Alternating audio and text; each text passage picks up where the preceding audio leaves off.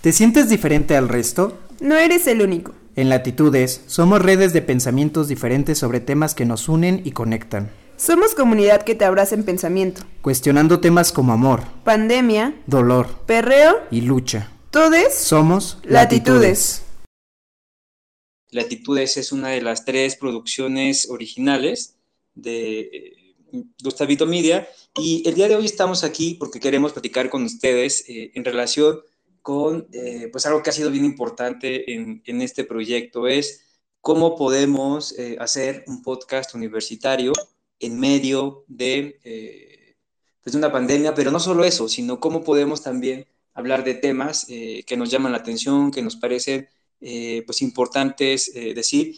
Y para eso hemos invitado a pues varias personas el día de hoy, productoras, realizadores, periodistas, gente que se ha sumado a... Hola Jesús, creo que tienes tu micrófono abierto, muchas gracias. A Fernando, Stephanie eh, y a las demás personas que se están sumando, les damos eh, la bienvenida. Eh, sobre todo estamos ahorita dándoles inicio a, dándolos como speakers para que ustedes puedan eh, hablar y participar.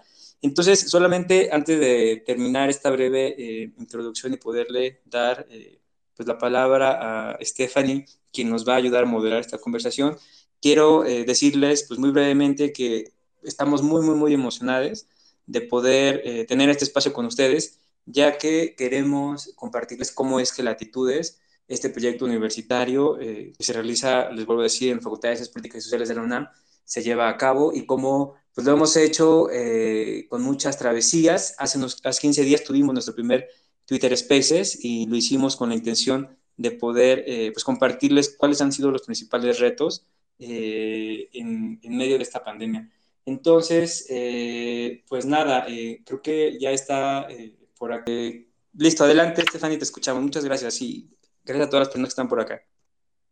Ok, pues bienvenidos y muchas gracias por estar con nosotros para contarnos sus experiencias de la creación de este podcast, Latitudes. Eh, comencemos. Eh, la pandemia de COVID-19 vino a cambiar nuestra realidad, dejando muchos retos en el camino.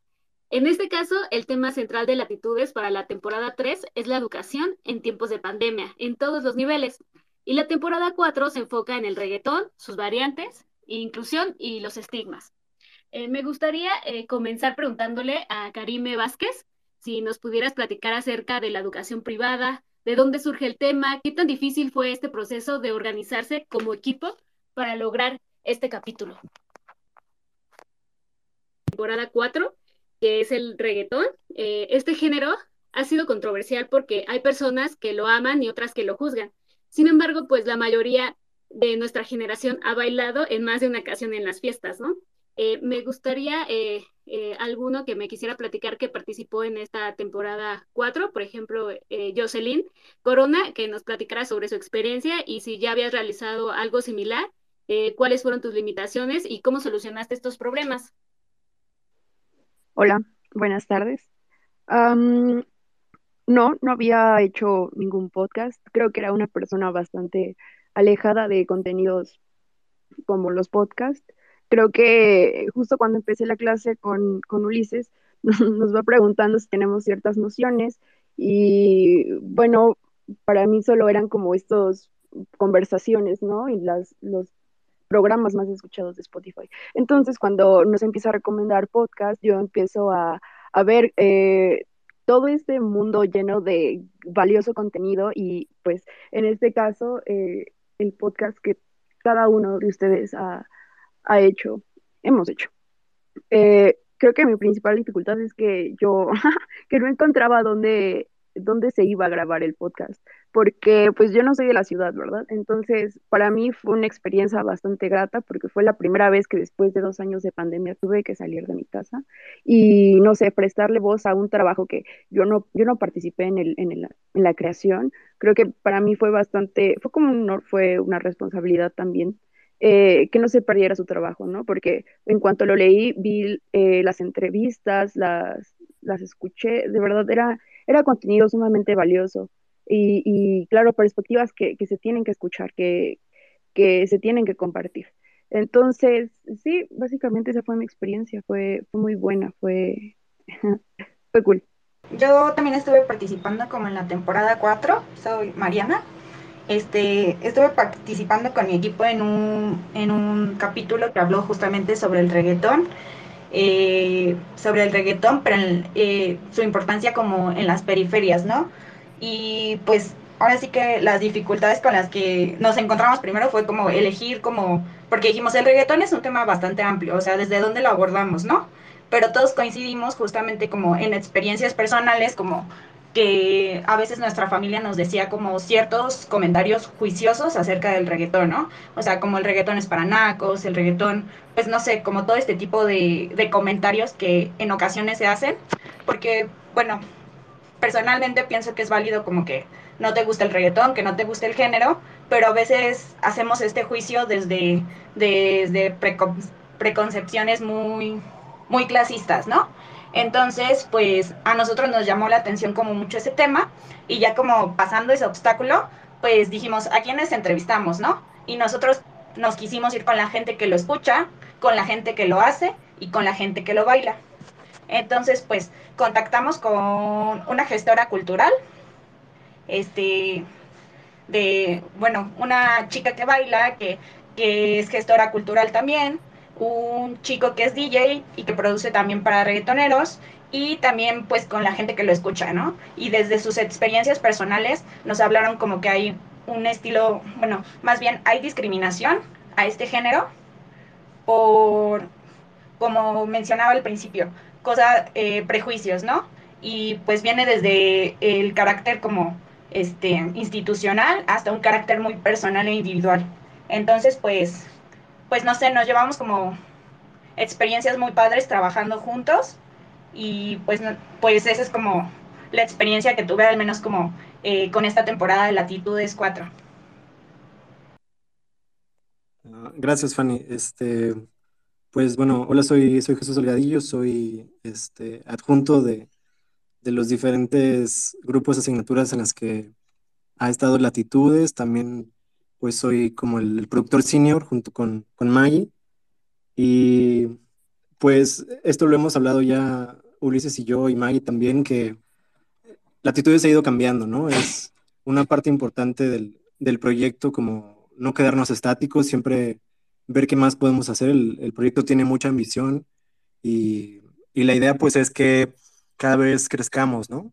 Eh, no solamente porque queremos como que la actitud se escuche en todos lados, sino porque al final la actitud es, este, además de ser un proyecto periodístico y profesional, es también uno formativo, ¿no? Lo más importante realmente del proyecto es poder este, compartir un cierto grupo de habilidades y de conocimientos y de técnicas para que jóvenes creadores este, puedan en un futuro hacer todavía más proyectos, ¿no? Sonoros, periodísticos, audiovisuales, etcétera. Entonces, eh, yo creo que, y esto lo, lo, he estado pensando desde el Twitter Spaces pasado, que tal vez lo más importante que me ha dejado para mí el, el proyecto, y sobre todo es de, de estar viendo a, a, los compañeros y las compañeras, los compañeros, que lo que hacemos en la universidad no son meros simulacros, ¿no? Este, no se trata de que en la universidad solamente es un cáliz y ya el verdadero trabajo y la verdadera experiencia empieza en el mundo laboral, ¿no? Sino que incluso desde la universidad, desde cuarto semestre, sexto semestre, el último semestre, ya estamos construyendo un ex para ellos y que nos damos cuenta de repente también son importantes para todos los demás, ¿no? Todos y todas. Entonces, este, eso es lo que, lo que yo, lo que me ha dejado Latitudes, ¿no? Estos, estos dos años. Hola, este, bueno, soy Karen Tlali y pues estuve yo participando en el episodio 3 de esta cuarta temporada, tanto en reportaje, guion, producción y montaje. La verdad, en un principio, eh, haber escogido el tema fue algo impactante, o sea, nunca en mi vida yo había escuchado la palabra yogatón y haber trabajado con dicha disciplina pues me abrió como que otro panorama, ¿no? Y durante la realización del montaje uh, es una y, y, inexplicable decirlo básicamente porque empiezas a ver los resultados de tu trabajo que has tenido meses y empezar eh, a montar que el audio, que crear paisajes sonoros, ¿no? Para poder crear estas atmósferas, para que los oyentes logren entender o recrear el lugar de lo que nos está hablando, en este caso la creadora del yogatón. Fue un trabajo uh, bastante satisfactorio a mí en lo particular, porque yo soy un amante de, de crear esto, de estos paisajes sonoros. Y al escucharlo y compartirlo con mis amigos, pues sientes una emoción inexplicable nuevamente, ¿no? Porque estuviste, bueno, en nuestro caso con mi compañera Scarlett, días desvelándonos de que no quedaba nuestro guion a la primera, ¿no? O sea, fueron varias veces que estuvo en, corrigiéndose, Maggie nos estuvo asesorando durante todo este proceso y nos decía como que esto no hace match, hay que recrearlo, hay que volverlo a, a realizarlo. Y conforme íbamos nosotros haciendo nuestra lectura en voz alta, pues sí, ¿no? Empezabas a entender así como, oh no, sí, la verdad, esto no hace match con esto, vamos a cambiarlo. Y al final, pues el resultado es, es increíble y también las, los episodios de mis compañeros también son increíbles. Como de los retos, como ya lo han mencionado antes, de hacer un, un podcast, eh, digamos, a distancia, porque todas nuestras entrevistas, yo, yo realicé junto con Laura Palomares, este, el capítulo 4 de la temporada 4 de Latitudes, entonces todas las entrevistas también las hicimos en, en línea y a distancia. Eh, y eso pues también tiene como, como dificultades por, por la cuestión de, la conexión y de la eh, estabilidad, ¿no? Pero eh, finalmente lo que sacamos yo creo es un, un, buen, un buen episodio porque pues habla como de una conexión muy, muy padre para mí, que es el reggaetón, sí, pero también como el, el ambiente nocturno, eh, que pues fue cerrado completamente por la pandemia y que afectó a un grupo poblacional muy específico que es la comunidad LGBT. Y en el capítulo hablamos específicamente de las drag queens y de eh, todas las dificultades que pues que enfrentaron, digamos, para primero para descubrirse como personas LGBT y para probar este mundo del drag queen, pero también durante la pandemia eh, con el cierre de estos lugares eh, de pues de, diversión, digamos, ¿no? De estos lugares lúdicos, estos antros, estos bares nocturnos, pues también lo que significó eso, ¿no? Porque eh, como comunidad eh, LGBT, mm, nosotros, nosotras, nosotras, eh, pues hemos estado viviendo, digamos, en, en, espacios como relegados, ¿no? Este, nuestras identidades, nuestros afectos y nuestras expresiones artísticas, pues eh, desde siempre han, han, empezado y han tenido como su hogar y su origen en la clandestinidad, porque pues antes no, o sea, no era tan permitido ni tan, eh, vamos, tan, tan mainstream esta cultura del drag, ¿no? Eh, como lo es ahora, ¿no? Gracias a, programas como RuPaul Drag Race o La Más Drag aquí en México, ¿no? Pero junto con estas historias, que son tres historias de eh, una drag queen se llama eh, Shaira Camfer, que es de Argentina, eh, otra draga es Babilonia, que es de la Ciudad de México, y otra draga es Caramelo Chan, que también es DJ y que vino de Cozoliacaque, Veracruz, a Ciudad de México a probar suerte pues encontró algo muy interesante que es una combinación entre el reggaetón, el perreo y también eh, el mundo del freaky, ¿no? Entonces hizo este concepto, este concepto alucinante que a Laura y a mí pues nos encantó que se llama freaky perreo, que es eh, pues sí, estos sonidos de reggaetón, pero combinados con, con anime, con la cultura friki, eh, con K-pop, y que pues decidimos explorar también esa historia, ¿no? Y, en medio de, esos, esas tres historias también vamos hilando eh, esta idea que tenemos del espacio y de los lugares, ¿no? Y de cómo nos reapropiamos de los lugares eh, y de cómo los hacemos nuestros. Y nos dimos cuenta de que nuestras historias convergían en la zona rosa de la Ciudad de México, que durante, pues, gran parte de la pandemia estuvo completamente sola, ¿no? Incluso hay videos en YouTube en los que pueden ver cómo están las calles vacías, o se está muerto ahí. Este, y nos interesó como esta historia, ¿no? Y cómo es que en ciertas zonas de, de la Ciudad de México eh, sí se permite o, sí hay posibilidad para la diversidad eh, sexual. Eh, claro, o sea, salvando, digamos, que, que en la propia zona rosa ha habido como casos de discriminación, ¿no? Y, casos de violencia contra personas LGBT, pero históricamente sí ha sido como un punto en el que se ha podido como eh, dar este, eh, estas expresiones ¿no? artísticas como, como el drag ¿no? en, en los bares y, y antros. Este, mucho, Fer. La verdad es que sí, e, hemos estado escuchando esta cuarta temporada, que espero y todos nos puedan estar siguiendo, revisando en redes sociales para que nos hagan más promoción. Y aparte de que todavía nos faltan por publicar dos episodios más, y espero que también los puedan escuchar.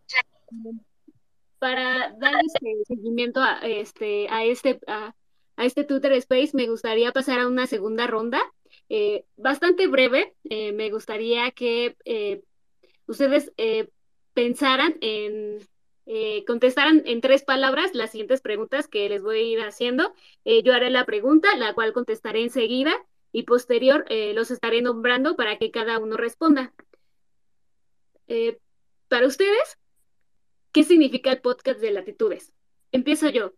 Latitudes para mí es inspiración, creatividad y aprendizaje. Claro, eh, pues para mí latitudes significa explorar, diversificar y ampliar. Ah, muchas gracias, Karime. Si nos pudiera contestar ahora Karen. Claro, para mí latitud es descubrimiento, creatividad y más que nada testimonios. Eh, perfecto. Eh, Fernando, si nos pudieras contestar. Sí, claro. Eh, pues para mí sería como oportunidad, crecimiento y buen periodismo, sobre todo.